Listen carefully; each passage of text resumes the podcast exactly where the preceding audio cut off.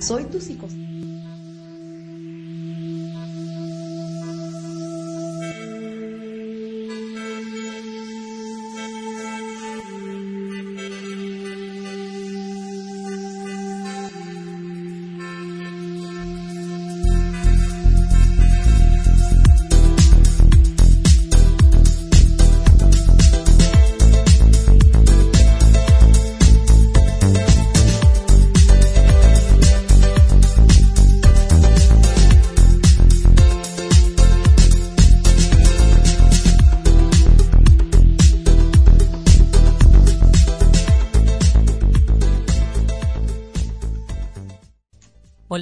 Muy buenas noches.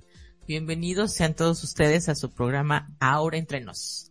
Una plática más que vamos a tener con ustedes, un momento que vamos a disfrutar de este tipo de, de temas relacionados con la sexualidad. Y bueno, eh, quiero decirles que realmente nos da muchísimo gusto que nos acompañen semana tras semana. Estamos también eh, dando pues las gracias a Radio Conexión Latam por el espacio.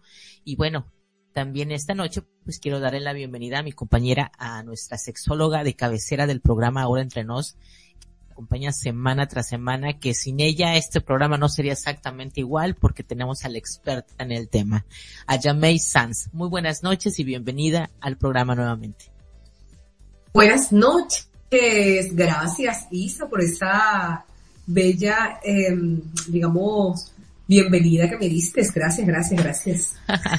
Yo también estoy muy feliz de estar aquí y pues compartiendo contigo que eres una excelente profesional y persona, pues por Dios. Increíble. No, realmente es, es, un, es un placer poder contar contigo todas las, las, los lunes en este programa porque siempre lo he dicho, cualquier persona podría ponerse a platicar sobre temas de sexualidad, pero no hay como tener un experto y que él nos pueda sacar de las dudas. Entonces, para mí es un placer que estés aquí acompañándonos. Es un, gran respaldo el charlar contigo sobre estos temas y bueno, hoy no va a ser la excepción. Traemos un tema de muchísimo interés también. Eh, y quiero compartirlo. Vamos a, repasar y eh, refrescar la memoria para las personas que nos estén escuchando. El tema de esta noche es cómo saber si ha llegado la hora de visitar al sexólogo. Es como si les dijera, ¿cómo saber cuando ha llegado la hora de ir a consulta con Ayamei? Porque ella es sexóloga. Así es que imagínense eh, lo interesante que va a ser este tema esta noche. Eh, realmente eh, el sexo es un tema tabú en nuestra sociedad, eso es una verdad y más cuando implica algunos problemas. Sin embargo, visitar al sexólogo no debería ser diferente de ver que ver a cualquier otro médico. Cuando tenemos algún problema de salud, decimos, tengo que ir al médico. Cuando nos duele una muela, sacamos una cita con un dentista. Cuando tenemos que no tenemos algún problema con nuestro oído, vamos a ir con el otorrino. Y así buscamos a un especialista en ese tema de, de, de, salud. Y bueno, el sexo también tiene a sus especialistas y en este caso hablar de ello es ir con un profesional que en este caso sería un sexólogo. Cuando algo no va bien en nuestra salud, pues como lo dije, solemos acudir a este especialista en busca de ayuda. No obstante, no me dejarán ustedes mentir, eh, años atrás eh, también se veía como raro la visita al psicólogo o te decían que si ibas con el psicólogo es porque estabas loco o porque ya estabas grave en temas de salud mental, ¿no? Entonces, hoy en día resulta también complicado buscar ayuda sexual y en la mayoría de los casos simplemente es por dos razones, la vergüenza o por falta de conocimiento. Entonces, eh, si tú quieres tener una vida, una buena vida sexual, es importante que acudes a una especialista eh, son cosas que se tienen que hacer en la vida para que ésta también pueda ser saludable. Entonces, por eso el consejo es que en algunos momentos de tu vida es importante que acudas a un especialista y en este caso a un sexólogo cuando se, se tratan temas sobre tu sexualidad. Así es que, eh, Ayamei, tú como psicóloga y sexóloga, ¿por qué podrías decirme tú que la sexología nos puede ayudar eh, en nuestra vida. Yo sé que para tener este una salud emocional este estable y equilibrada. La sexualidad también va en el paquete, ¿no? Porque hay veces que la gente piensa que esto no tiene nada que ver con los temas de salud mental o de emocional. ¿Por qué nos puede ayudar en este tema acudir a un sexólogo, Ayame? Bueno, como lo, tú lo has mencionado anteriormente, este, las especialidades existen. Perdón. Este, las especialidades existen y eh, por lo general las personas desconocen cuál es la función verdadera del sexólogo. Y digo esto con mucha responsabilidad porque nos enseñan siempre a ir a todos los médicos, pero no nos enseñan a ir al psicólogo. Y el psicólogo muchas veces, cuando hay un problema de sexualidad que efectivamente tiene un trasfondo psicológico, muy pocas veces refiere al sexólogo. Lo digo con toda la base del mundo, ¿no? Porque cuando somos psicólogos podemos manejar diferentes vertientes, diferentes terapias que muchas veces podemos manejarla dentro de las consultas por ser psicólogos y manejar la conducta, ¿no? Este, eso es una parte. Pero hay trastornos que no todos los psicólogos somos especialistas o son especialistas y mayormente cuando pasa esto es muy dudoso cuando remiten al sexólogo. Digamos que la sexología es una rama nueva ¿ok? De una de las especialidades que se ha formado en este siglo XXI, que, no, que ya viene desde hace mucho tiempo, ¿no? Porque de la sexualidad se está hablando desde, uff, antes de los años 60. Pero específicamente está agarrando fuerza es en este siglo XXI, cuando la gente se da cuenta que sí se necesita hablar de sexualidad, que sí se necesita mejorar la calidad de la vida sexual, mejorar el desempeño y mejorar la vida sexual propiamente. Entonces, es ahora donde la gente está tomando una cierta conciencia de ello. Sin embargo, este, también vemos mucha intrusión dentro de la carrera de la sexología, porque hay muchas personas que les encanta hablar de sexo. Y resulta que la sexología va mucho más allá que hablar de sexo. La sexología es un estudio que estudia la sexualidad de diferentes ámbitos y que tiene eh, mecanismos técnicos y científicos para tratar ciertas enfermedades de acuerdo a la persona.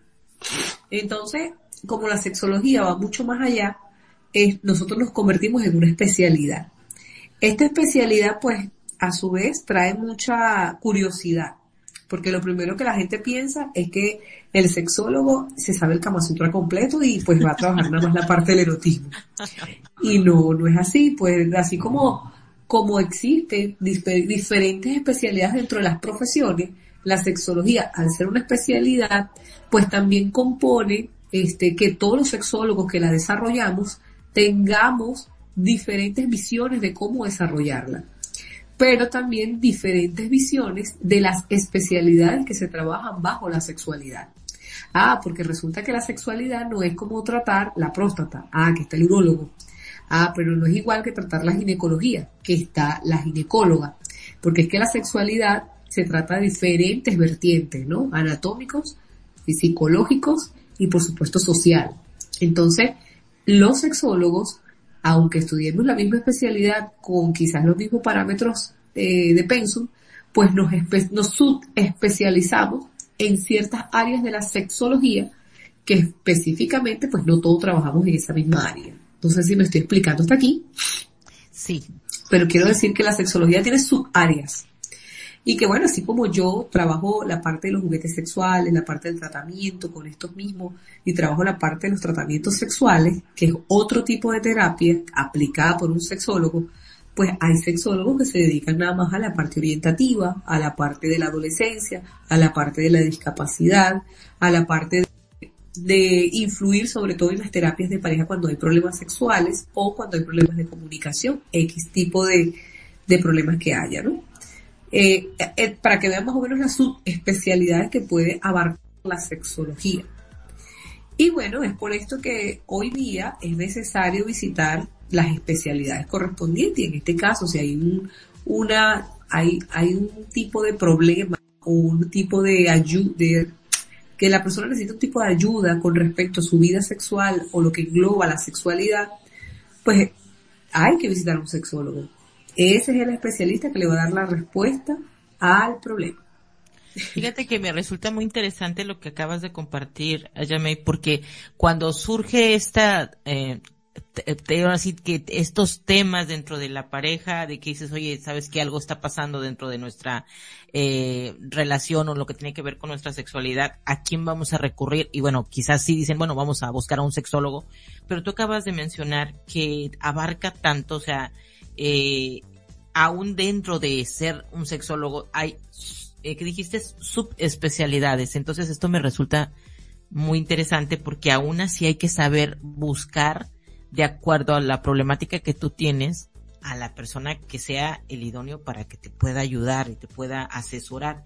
Y como bien mencionaste, ¿no? Este, eh, lo que tiene que ver con un sexólogo no solamente es de que se va a poner, como lo dijiste, hasta en son de, puede sonar como chistoso, de que va a hablar del Kama Sutra completo y nos va a hablar de sensualidad y de cosas así por el estilo, no, no, abarca tanto el tema, como tú lo mencionaste, anatómico, psicológico y social. Entonces, no es buscar a cualquiera, sino que hay que buscar a un especialista y ser como que muy eh, minuciosos a quién, a quién es el que vamos a ir a, pedir estas herramientas para salir adelante con, con la situación que se está enfrentando.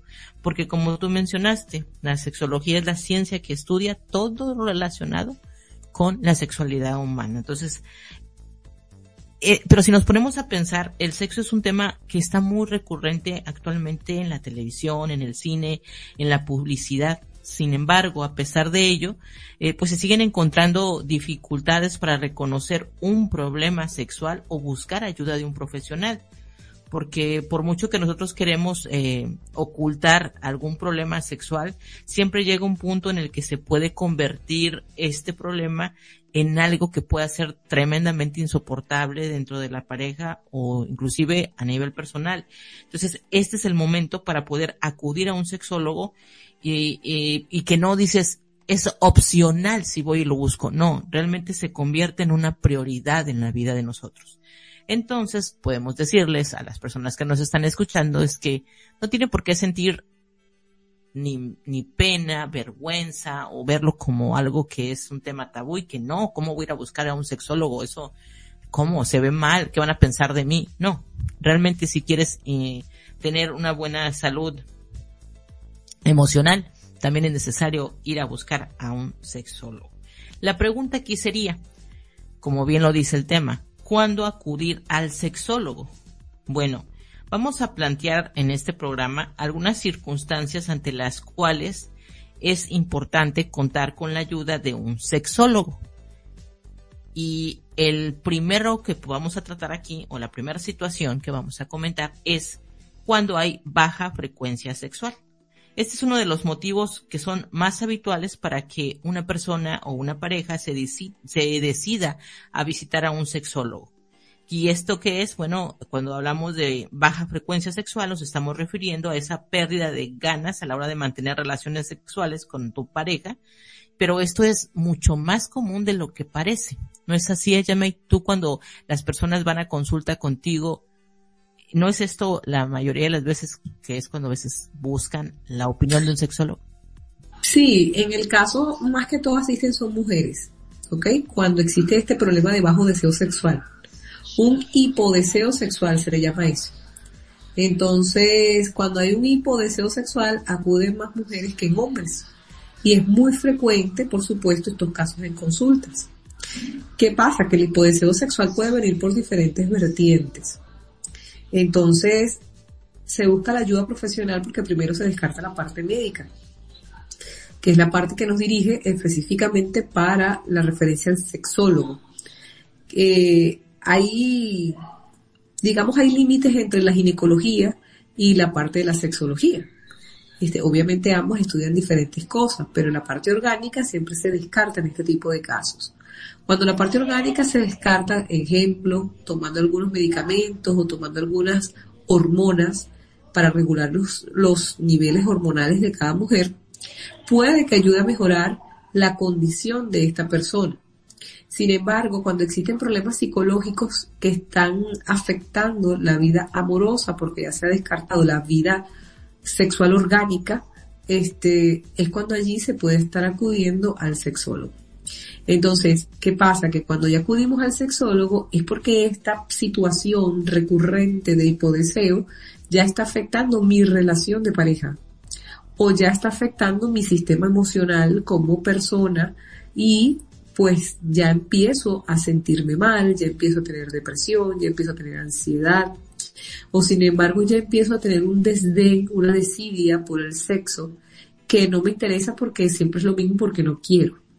Y resulta que pueden estar, pueden estar interviniendo factores tanto psicológicos como emocionales, como mentales, como lo que quieran, este, en este tipo de, trata, de en este tipo de, patologías, porque eso es un trastorno. Al final, eso se convierte en un trastorno. Y es un trastorno pues que lo vamos modificando poco a poco en consulta, eh, tratando de quitarle pues los, los velos que esto trae. Porque es que el hipodeseo tiene muchas, muchas maneras de, de presentarse.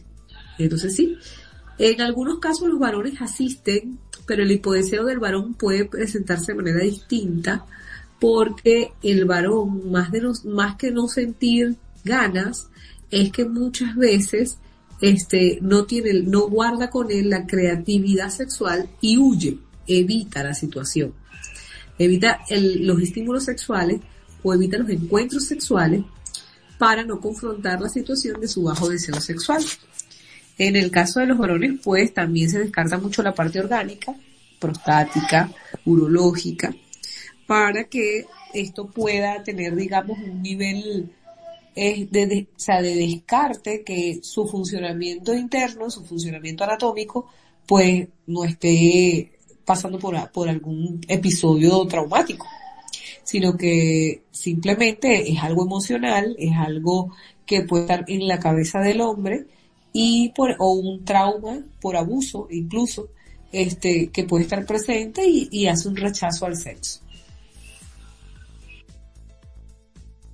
Entonces, de acuerdo a lo que tú nos acabas de mencionar, hay que destacar que el apetito sexual o deseo sexual está relacionado, como bien lo mencionaste, eh, a veces con el tema genético o otros factores eh, que están impidiendo que haya este deseo sexual. Entonces, eh, también se ve directamente a veces influido, como lo mencionaste también, por factores emocionales, de lo que comúnmente hablamos, es cuando dice la pareja, es que ya no sentimos lo mismo, es cuando decimos se fue esa chispa. Entonces, cuando ocurre este tipo de situaciones, es una etapa donde quizás se pueda reconocer que quizás esta pareja está entrando en la rutina, en la monotonía, y que esto, pues lo que va a hacer es que se deriva en que haya falta de interés sexualmente hablando entre ellos. Entonces, eh, el tipo de tratamiento que se puede dar ahí, pues puede ser primero el tema de la comunicación, etcétera, ¿no? Pero resulta emocion, eh, pues emocionante todo esto, eh, Ayamei, porque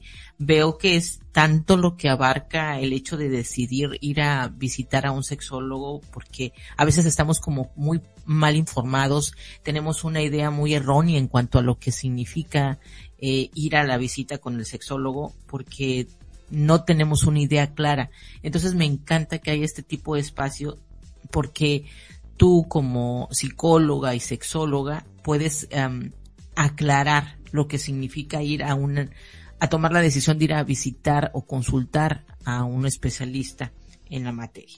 Entonces, eh, también lo que acabas de decir, eh, que como sexólogo tú entiendes que también hay una limitación. Entonces, eh, quizás, ¿qué diríamos? Que la persona tendría que visitar primero, en el caso de si fuera una mujer, a un ginecólogo y ver qué es lo que le está sucediendo por esa área o primeramente ir contigo a una consulta y luego tú lo vas a direccionar con decir, sabes que este, esta situación que tú estás pasando es mejor que la atienda un ginecólogo o en el caso de un hombre, pues el, el, el, que también lo puede revisar a él, este especialista.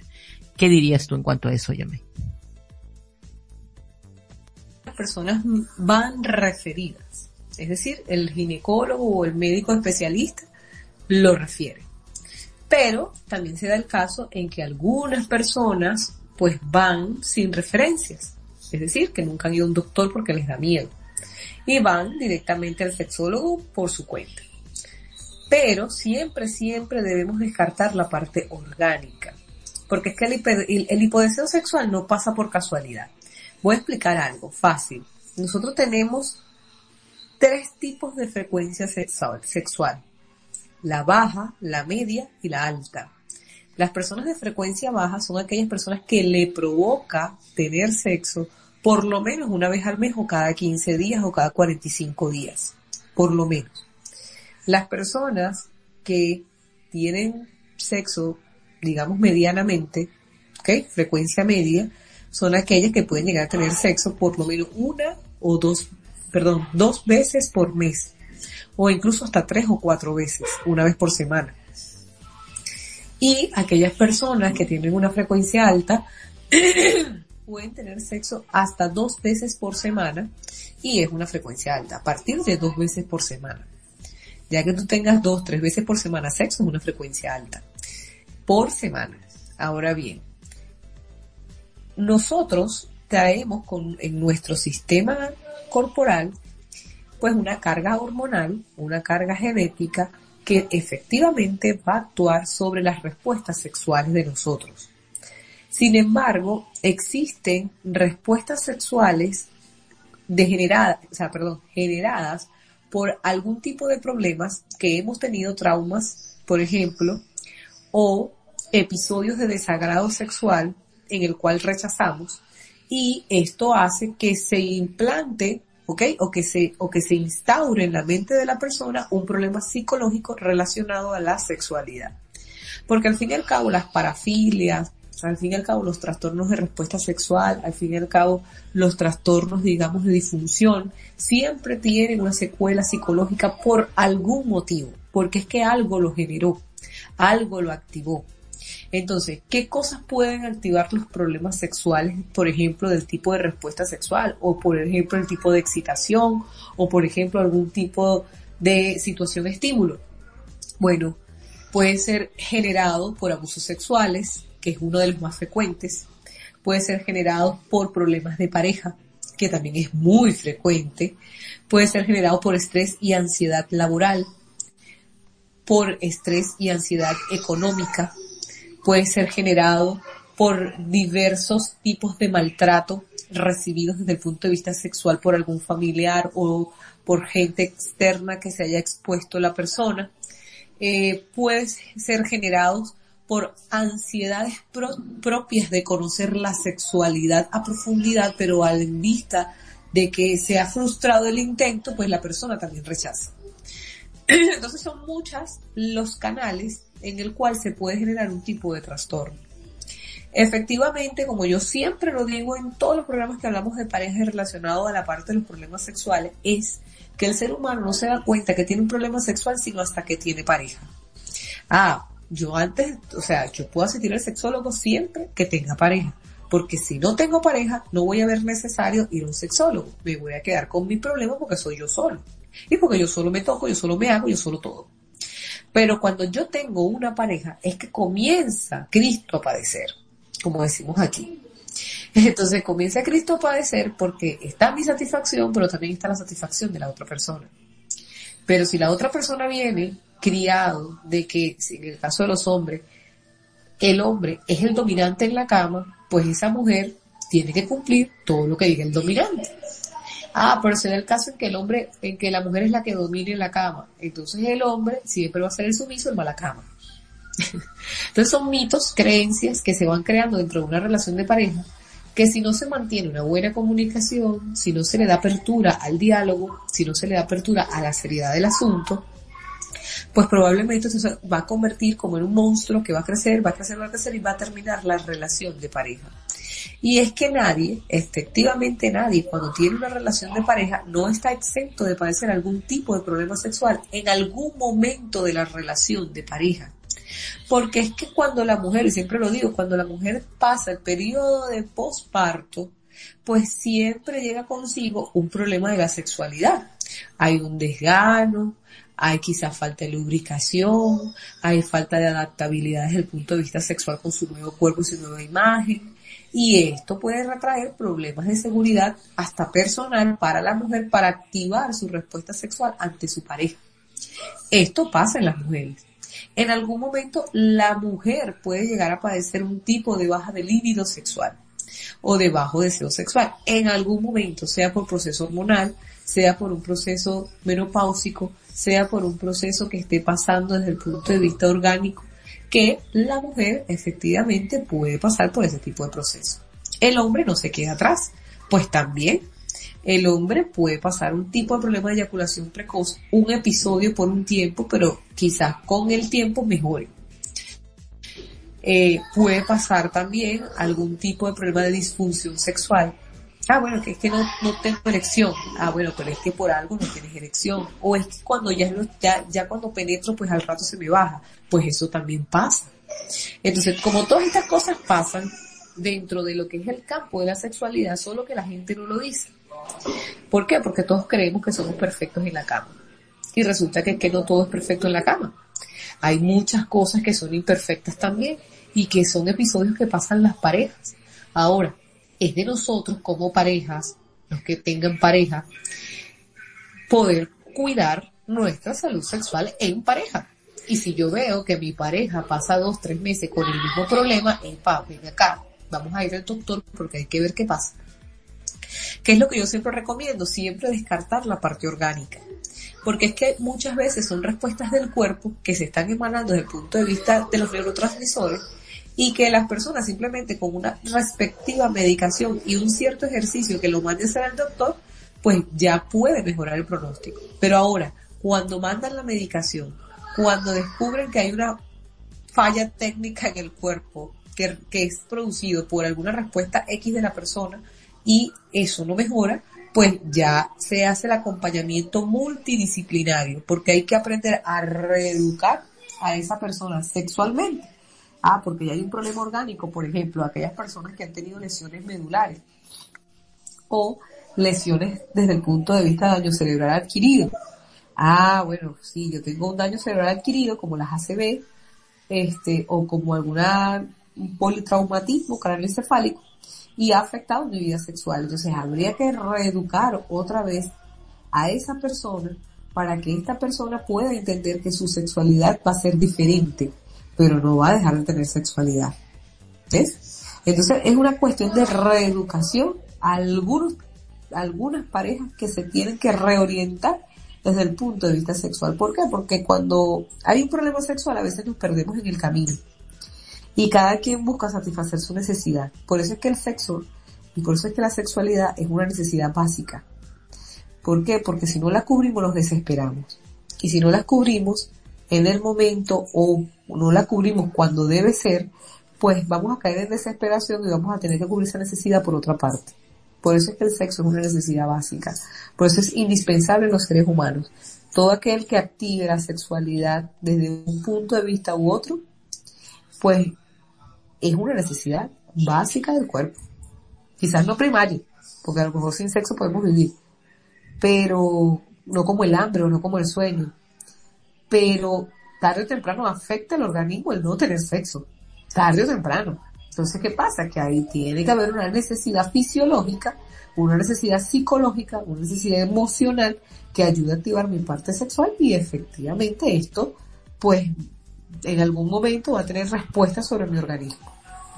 Sí, porque ahorita como lo que estás mencionando, ¿no? De que, como dices tú, quizás no es una eh, necesidad primordial, pero sí es básico porque afecta otras otras eh, emociones. En este caso te afecta a ti, ¿no? El no tener este contacto con alguien por tanto, por tanto tiempo. Entonces es importante, obviamente, también satisfacer esta esta necesidad. Y fíjate, ahorita que estás hablando sobre eh, otra de las razones por las que es momento de ir a buscar a un sexólogo, hablaste de la pérdida repentina del líbido. Entonces, esa pérdida de, de, de sentir deseo, de sentir placer sexual. Pero fíjate que investigando me doy cuenta, este, Ayame, que obviamente tú como la experta me corregirás si no es así, es que existen diferentes formas de experimentar esta pérdida de líbido y por lo menos yo encontré cuatro, si no es que haya por ahí más, y tú ahorita me vas a, asesorar en cuanto a esto. Una de ellas hablaba acerca de la carencia de deseo primario y esta tiene que ver cuando eh, no se tiene capacidad para tener fantasías sexuales. Esa era una de ellas. Otra es la carencia de deseo secundario que se relaciona con una baja o nula eh, frecuencia de erecciones y la otra es la carencia de deseo que está generalizada y que se identifica con las personas que son asexuales o que no sienten deseo sexual por nadie. También existe la carencia de deseo situacional, la que tiene que ver, en este caso, la falta de deseo sexual que está obedeciendo a una situación en concreto, eh, en este caso, o a las relaciones que se puedan tener con una persona en concreto. Entonces, este tipo de, de situaciones o estas diferentes formas que acabo de mencionar aquí pueden ser causantes de la pérdida del líbido. ¿Qué nos podrías comentar sobre estas situaciones? Porque a veces pensamos que es solamente algo lo que nos, que nos puede llevar a tener esta pérdida del líbido, pero como lo acabo de ver aquí, son varias las situaciones que se pueden experimentar y que te pueden llevar a esto. Sí, sí, claro. Este, sí, en la parte de la hipodeseo sexual se han caracterizado, no he hecho una caracterización de este, estas cuatro maneras, efectivamente. Sin embargo, también hay respuestas eh, intrapsíquicas y sociales que, que no se mencionan allí como tal, pero este sí, son básicas las que, las que acabas de nombrar, ¿no? Eh, una de las más importantes de las personas que asisten mucho al sexólogo es por la parte de las que son desajustes, los desajustes temporales. Y ya con el tiempo vuelven a retomar pues la libido sexual. Fíjate que en el caso de las mujeres, el punto del deseo, no existen Viagras todavía para las mujeres.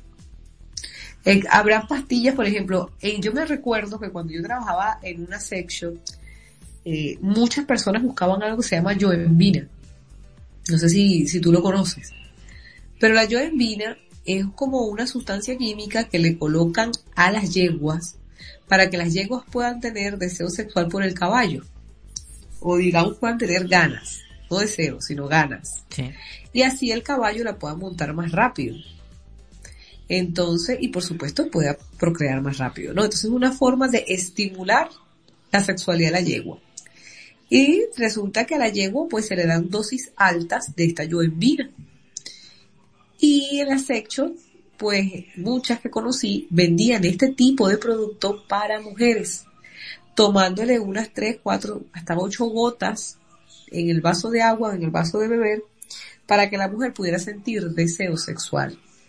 Cuando la yoembina era bien preparada o venía de un buen laboratorio, pues el efecto en la mujer era sumamente eh, gratificante, que muchas mujeres se volvían adictas por la yoembina. Porque le echaban a su vasito de agua o a su tacita de jugo, este, unas gotitas y sentían deseo sexual por la pareja.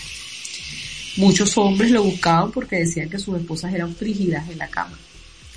Eh, y bueno, todas estas experiencias que te estoy comentando, pues, es para que, para que la gente sepa que no hay manera mejor que tratar el bajo deseo sexual es a través de la terapia, ¿ok? Es a través del tratamiento sexológico, no tomando este tipo de alternativas, porque a la larga la yoembina va a perjudicar nuestro organismo.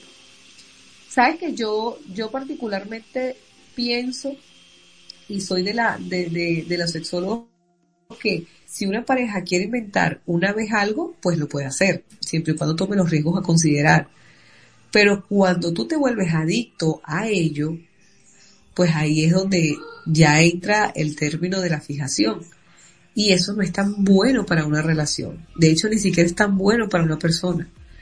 Y, estos temas de lo que estoy diciendo de las Viagras, o mejor dicho, de estas bebidas estimulantes para, de estos medicamentos, pues estimulantes para las mujeres, en algunas ocasiones las mujeres a veces se ven tan desesperadas por su bajo deseo sexual que recurren a este tipo de tratamientos. Y ni siquiera es un tratamiento guiado, sino que es una intervención intrusiva y riesgosa para nuestro organismo. Que bueno, tú lo puedes tomar una vez y no pasa nada. pero si lo tomas constante, diario, pues tarde o temprano va a tener un efecto eh, orgánico importante dentro de nuestro, de nuestro cuerpo, de nuestro ser. Porque lo hago dependiente, o sea, sin eso no puedo funcionar. Y ese es el tema de algunas, de, de algunos medicamentos estimulantes. Eso es igual que el sildenafil. El sildenafil lo recomiendan también para el hombre, por supuesto, para las erecciones. Sin embargo, el sildenafil tiene unos efectos secundarios que dependiendo de la edad y de las patologías de la persona no se pueden recomendar. ¿Por qué? Porque el sildenafil es un vasodilatador y resulta que para el hombre, ¿qué es lo que tiene que dilatar para que pueda tener erección? Pues sus torrentes sanguíneos, su vaso sanguíneo, que se encuentran en su aparato reproductor, en su cuerpo, en su espacio, y por supuesto, si esto se dilata más de la cuenta, van a causar una erección pues súper potente. O sea, las irrigaciones de sangre van a ser muchísimo más potentes y va a haber una muy buena erección a través del sildenafil. Que el sildenafil lo han comparado con esto que es la Viagra que lo recomiendan específicamente para personas con disfunción sexual.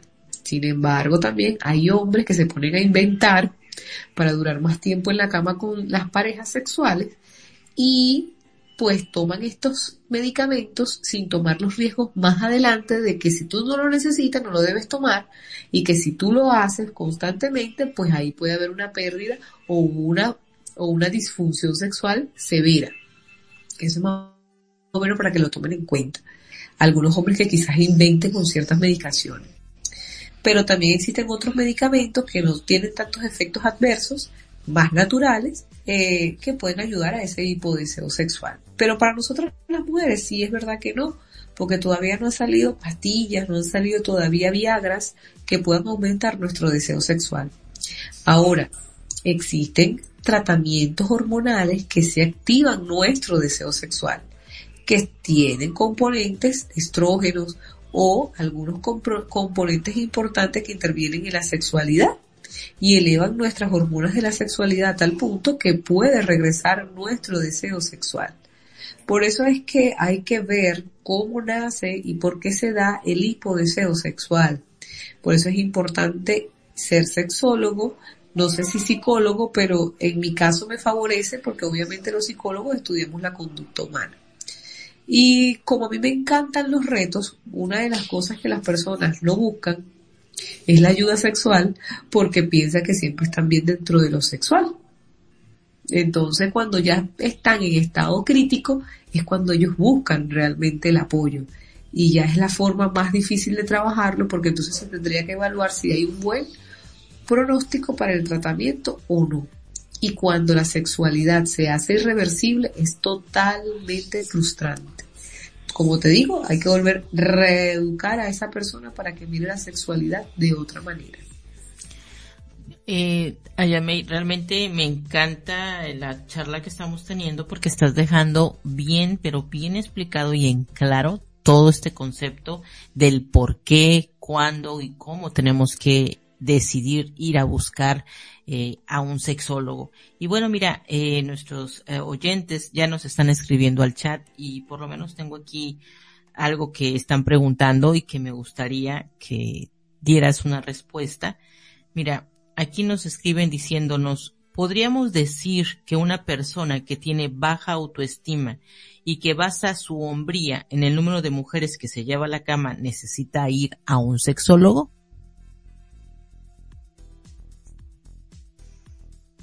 ¿Qué le responderías a Yamil? Adicción sexual es un caso importante, ¿ok? Porque una persona que vive cambiando de pareja en pareja, estamos hablando de una hipersexualización. Aquí se tiene que hacer, o sea, ningún trastorno mental y sexual se trata por aislado. Eh, cuando yo, yo reconozco o detono que tengo un problema de sexualidad como este, adicción al sexo, inmediatamente hay que referirlo tanto al psicólogo como al sexólogo, porque el psicólogo puede tratar el problema de adicción, pero el sexólogo también. ¿Por qué? Porque tiene técnicas que van a ayudar a mejorar su calidad de vida sexual. Sin embargo, el tema de las adicciones es algo multidisciplinario, porque el tema de las adicciones este, tiene que intervenir incluso hasta un psiquiatra para bajar los niveles de ansiedad con la medicación. Entonces, eso se hace un trabajo de muchos profesionales que intervienen en este caso, psicólogos, psiquiatra, este, médico sexológico clínico y por supuesto el sexólogo propiamente, que es el que hace el tratamiento, eh, eh, digamos, mental para mejorar la condición de la persona. Esa es la verdadera realidad. Lo que pasa es que no tenemos la cultura de que si vamos al sexólogo, también vamos al psicólogo. Sí, tú puedes ir al psicólogo, pero también puedes ir al sexólogo al mismo tiempo, porque esto es un trabajo multidisciplinario y no tiene nada que ver que tú asistas a los tres profesionales, el psiquiatra, el psicólogo y el sexólogo. No tiene nada que ver. ¿Por qué? Porque el sexólogo puede ser otro profesional que no sea psicólogo. Un terapeuta puede ser fácilmente un sexólogo porque puede estudiar la especialidad aparte de su carrera.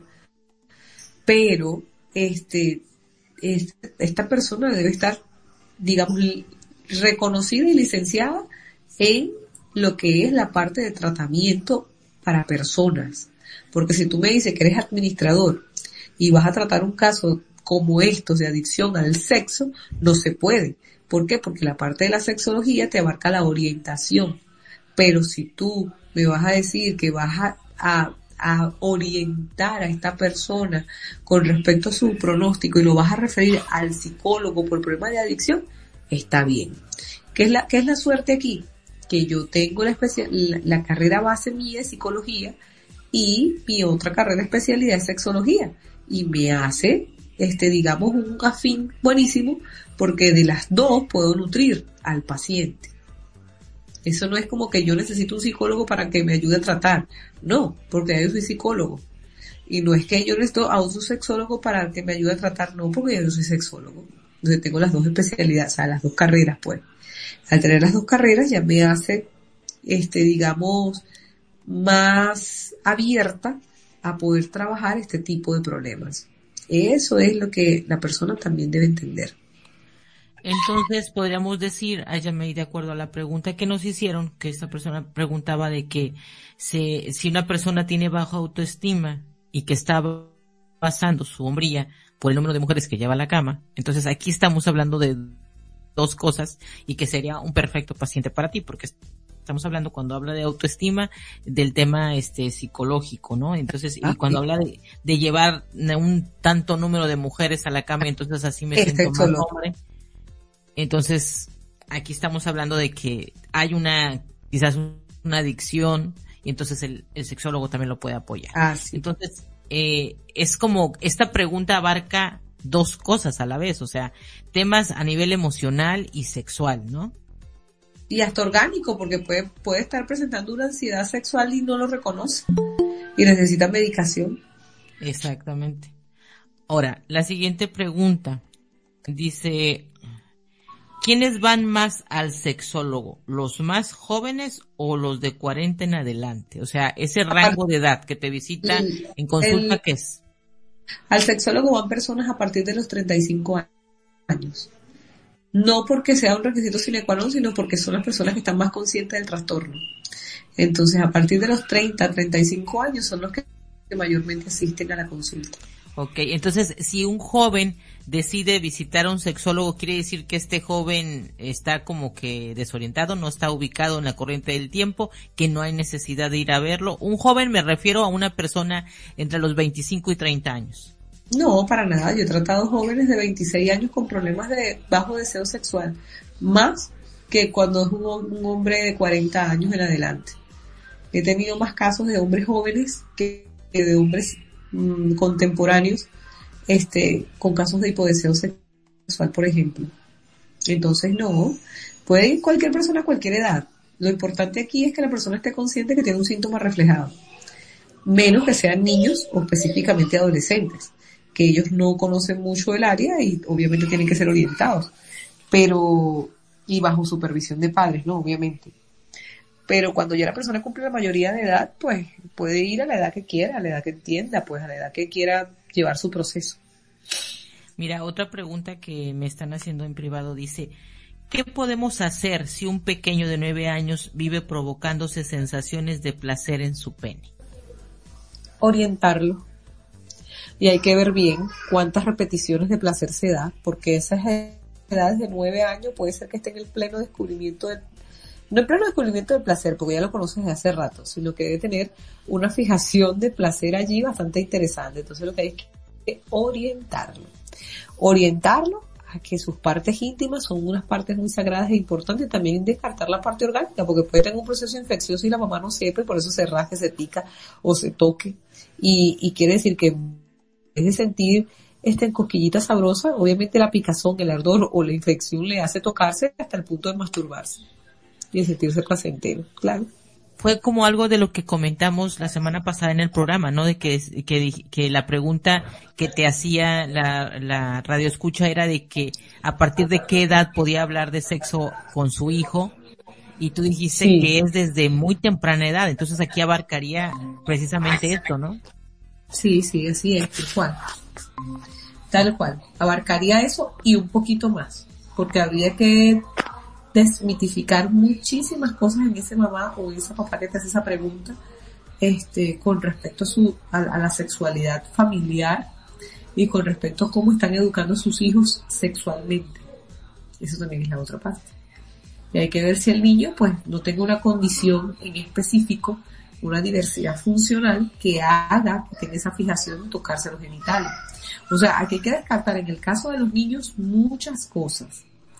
Eh, tanto un déficit cognitivo, tanto una diversidad funcional propiamente, que, que, que, nos, que nos dé luces que efectivamente el niño se toca porque quiere y no porque hay una fijación de método con algo en particular en su mente. Entonces es un tema muy amplio de explicar qué pasa. Como también puede ser que el niño tenga una infección urinaria, no se den cuenta y le presente el cosquilleo, este, el ardor o algo y el niño se toca y le provoque masturbarse. Eso también puede pasar. O sea que primeramente hay que, habría que descartar qué es lo que le está provocando a él hacer esto, ¿no? Porque como bien mencionaste, puede ser una infección, puede ser algo más y no algo que bueno, uno como adulto puede verlo como algo, eh, eh, ver erotizada la situación, ¿no? Exactamente. Acuérdense que los niños no tienen componentes eróticos en nuestra cabeza, en su cabeza. El componente erótico se lo ponemos nosotros los adultos a los niños. A esa edad todavía no hay un componente erótico propiamente.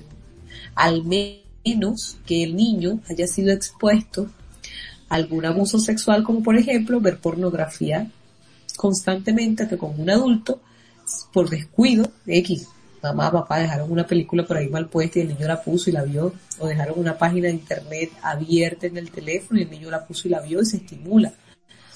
Es la única manera que un niño pueda llegar a tener componentes morbosos o componentes sexuales, este, como adultos en su cabeza, que alguien lo exponga a eso, ¿no? Y que mire el sexo diferente.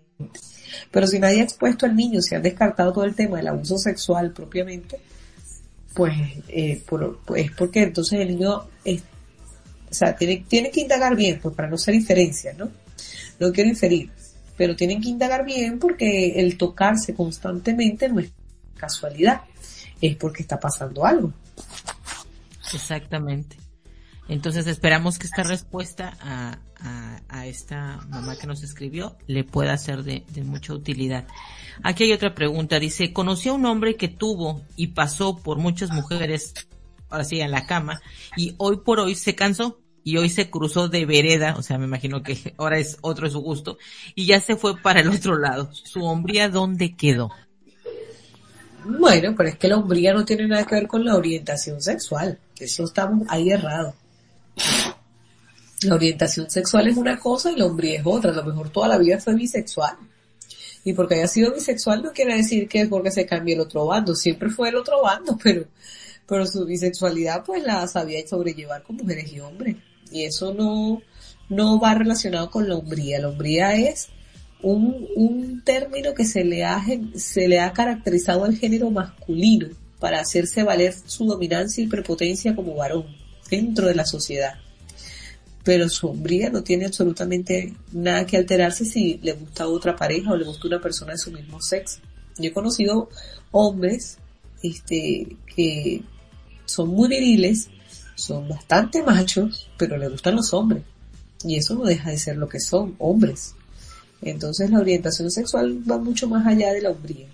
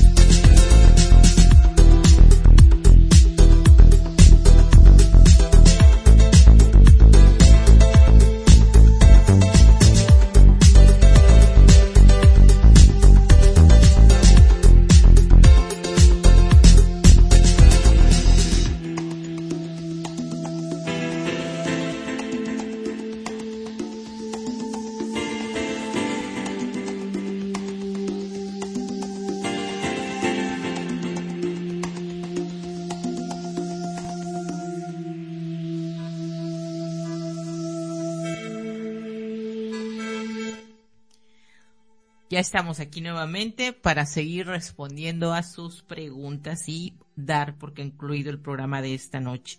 Eh, te comentaba, Jamey, que esta eh, persona que nos escribió hablándonos del tema de que, de qué podemos hacer si un pequeño de nueve años vive provocándose sensaciones de placer. Ella nos, tú le respondiste y ahora ella nos pregunta, ¿pudiera ser estimulación sensorial? O sea, yo creo que está buscando una explicación y trata de preguntarte si esto podría ser posible. Bueno, es que por eso te digo, habría que ver si el niño cumple con algún tipo de diversidad funcional y, por supuesto, esto tiene que estar relacionado a lo sensorial. Sí, la ropa, algún roce con la mano, algo que le guste tocarse de su cuerpo, experimentarse. Eso todo va muy relacionado. Eso, eso puede ser muchísimas razones, pero que efectivamente, si tú ves que es muy constante, pues tienes que llevarlo a un profesional para que sea evaluado y así puedas descartar cualquier tipo de diversidad funcional si es que no la tiene o si es que la tiene. Si estás, Isa. Sí, aquí estoy, aquí estoy. La siguiente pregunta es, una pregunta dice, ¿la mayoría de niños que fueron o tuvieron alguna situación sexual puede cambiar su orientación sexual? ¿O solo porque recibieron algún abuso? ¿Eso los cambia definitivamente? Bueno, no, no necesariamente. Si reciben terapia, si son chicos que están definidos desde el punto de vista de su orientación desde muy tempranas edades y de sus inclinaciones, pues no tiene que ver nada con eso. Sin embargo, pues así hay personas que agarran adversión al sexo que los ha abusado y por supuesto también hacen un rechazo en su orientación y sí, puede ser que, que cuando crezcan no quieran nada con el sexo opuesto o con el sexo que los, que los abusó, ¿no? Pero, pero fíjate que yo he conocido muchos hombres que han sido abusados sexualmente y son heterosexuales. Y son hombres funcionales como cualquier otra persona. Y que han tenido que sanar sus heridas poco a poco. En el camino. Y con ayudas profesionales. Entonces, sí, el punto del abuso, cuando es infantil, siempre deja secuelas, siempre deja dolor, siempre deja un trauma pero si se hace un buen trabajo desde el punto de vista psicológico, desde el punto de vista de la imaginación, de la visualización, de la relajación, de lo creativo del niño, ver la vida diferente, que no es su culpa, porque todo esto radica en que el niño siempre se va a sentir culpable de eso, pues si se hace un buen trabajo psicológico y emocional allí, las secuelas que pueden quedar de eso, pues pueden ser mínimas. ¿Ok? Y también va a depender de las, de, las edades tempranas en que esto también se se ha se ha desarrollado. Entonces, si hay un niño con abuso infantil, pues lo más recomendable es llevarlo al psicólogo para que el psicólogo pueda trabajar todas estas conductas que anterior, antes hemos hablado, ¿no? Este, y después si hay algún tipo de fijaciones sexuales a tempranas edades, pueda corregirse con el sexólogo. Entonces, como bien nos están complementando la pregunta, o sea que tenía, o tenía que haber tiempo esta situación. O sea, que cuando sabemos que ha habido un abuso de por medio es actuar lo más pronto posible para evitar este tipo de situaciones, ¿no? Eh, sí, claro, para cuando esto sucede hay que actuar rápido. Actuar muy, muy rápido. O sea, eso es que llega el trauma, pero también llega la terapia. Porque si damos la secuela, la secuela, la secuela, avanzar, avanzar, entonces se convierte en un monstruo más grande que nadie y es un monstruo que acaba a la vida de la persona. Hay niños que se han suicidado por haberse, haberse visto envueltos este, en abuso sexual infantil, porque nadie les cree, porque le dicen yo te lo dije para que fuiste para allá, por la culpa. Sí, se empiezan a sentir culpables. Sí, claro, se empiezan a sentir menos, se empiezan a sentir estorbos, se empiezan a sentir con una autoestima por el piso. Y sí, eso pasa. Entonces es importantísimo atender esta situación a tiempo. Bueno, una pregunta ya de las últimas que vamos a hacerte esta noche. Ya me dice, uh, a ver, aquí sería la siguiente. Debería, no sé, la pregunta es un poco extraña, pero a ver si tú me puedes ayudar. Dice, ¿debería ir al sexólogo un hombre aquí utiliza la palabra ataca, yo diría, no, no sé, ¿Ah? atacar a otro, a otro, me imagino que otro hombre, solo porque tiene deseo sexual por una chica y siente al otro como una competencia. o sea, debe ir un sexólogo, o sea, aquí es, yo lo veo aquí como un tema de celo, no sé, aquí ya es algo, es aquí ya es algo más como el tema emocional que tú como psicólogo sí, sí, dar. Sí, más psicológico que otra cosa. no es tanto de decirle ves con el sexólogo, sino es ves con el psicólogo, ¿no? Y el psiquiatra, por si acaso. que si ya de plano también vete a visitar al psiquiatra. Pues mira, realmente el, el programa de hoy ha sido muy, muy provechoso. Me encanta cuando las personas hacen sus preguntas y que tú puedas darles directamente un, eh, una respuesta, asesorarlos y poderlos ayudar en sus dudas. Así es que, Ayamei, como repito, eh, siempre será un placer poder conversar contigo y tenerte como la psicóloga y sexóloga de cabecera del programa de Ahora Entre Nos. que a este programa cada vez está más en el gusto de nuestra audiencia y esto es para mí muy, muy importante. Y repito, no sería igual sin que tú nos estuvieras acompañando. Así es que gracias por siempre estar aquí y ser parte del equipo del programa de Ahora Entre Nos. Bueno, Isa, gracias a ti por la invitación siempre. Yo de verdad estoy muy satisfecha con estas invitaciones los lunes que nos vemos. Este, siempre parto ese espacio para poder tener este, este espacio para, para drenar, para hablar, para conversar, para orientar, porque sí, efectivamente hay muchas personas que tienen muchas curiosidades con respecto a la sexualidad y que no solamente un libro lo dice y no solamente el internet, también está un profesional que va de la mano con ustedes, contigo, con todo, para que puedas ver la luz en ese túnel oscuro al que se sumergen nuestros cerebros en nuestras preguntas. Y eso pues es una de las cosas valiosas de este programa, que nos da ese espacio para despejar dudas, despejar tabúes, y no solamente en un sitio del mundo, sino en todas partes que puedan escuchar este programa. Así es. Así es, Ayamel. Y bueno, decirles a las personas que nos están escuchando que dentro del proyecto Rinova, Ayamey es una de las profesionales que está en él y que estará dando sus intervenciones y obviamente este sus, eh, su consulta, así decirlo, para las personas que nos puedan este que puedan acudir a este a este proyecto que eh, el proyecto Rinova está ahorita y bueno quiero decirles que ella es una de las eh, especialistas. Es, es que pueden darse cuenta que pueden sentirse con toda la confianza de acudir a este proyecto porque está lleno de profesionales, personas que realmente saben lo que están haciendo y que podrán recibir las herramientas adecuadas. Así es que, Ayamei, también gracias por ser parte de este proyecto y decirles que el próximo viernes por la noche, eh, Ayamei estará dando su participación y va a ser un placer escucharla. ¿No es así, Ayamei? Sí, Isa, totalmente. Así que nos vemos el viernes. Así será. Más secretitos. Así será. Bueno, pues les damos las gracias a todos ustedes por habernos acompañado a esta emisión más del programa Ahora Entre Nos. El gracias que lleva a cabo todos los lunes a las nueve, ocho de la noche tiempo de México. Les agradecemos su compañía y gracias a Radio Conexión Latam también por el espacio. Que pasen ustedes muy buenas noches y hasta pronto.